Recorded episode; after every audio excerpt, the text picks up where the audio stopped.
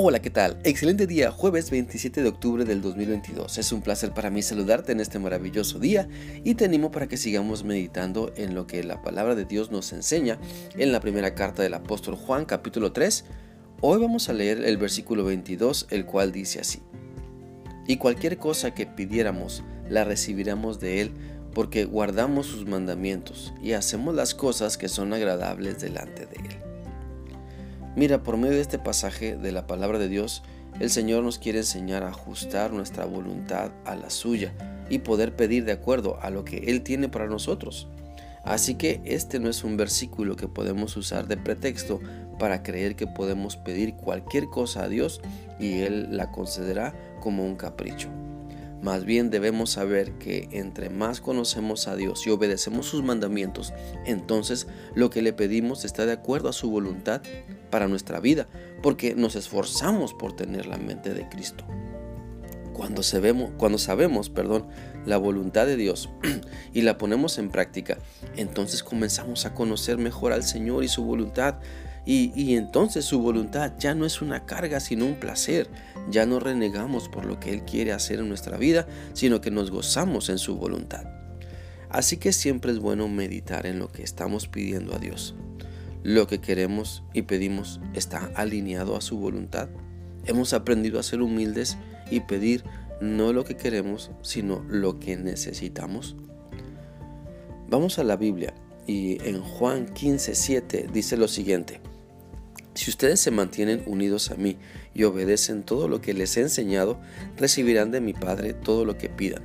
Como podemos ver entonces, hay que aprender a pedir hay que aprender a conocer a Dios para pedir de acuerdo a su voluntad y en nuestras oraciones no ordenarle a Dios ni reprocharle, sino pedir que se haga su voluntad, porque estamos convencidos de que su voluntad es lo mejor para nuestra vida.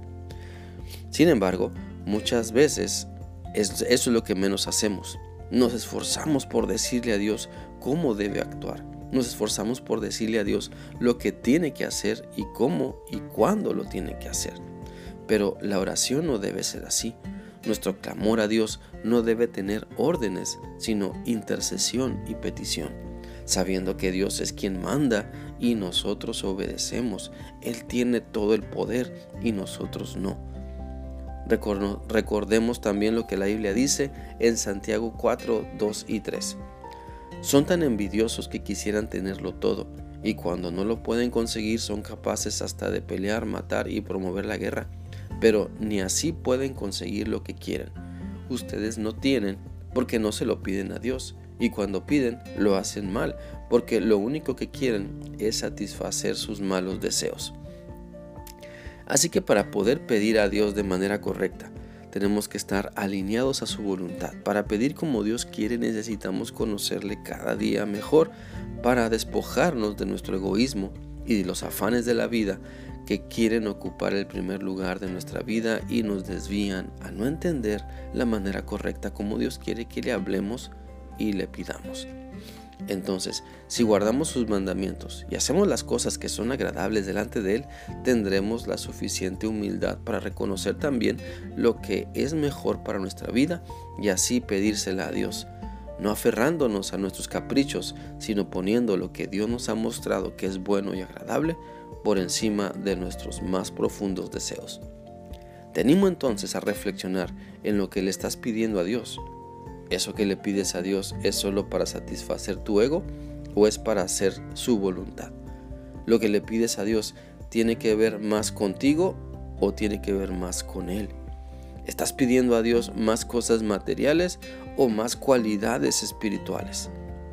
Te invito para que podamos darnos cuenta en dónde estamos y lo que nos urge corregir para poder vivir su maravilloso plan, porque muchas veces nuestra insatisfacción viene de lo que nos estamos aferrando y no queremos soltar para agarrar lo que Dios quiere darnos.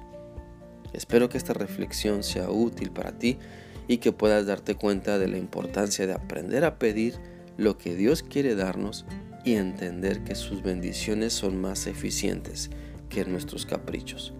Que sigas teniendo un bendecido día. Dios te guarde. Hasta mañana.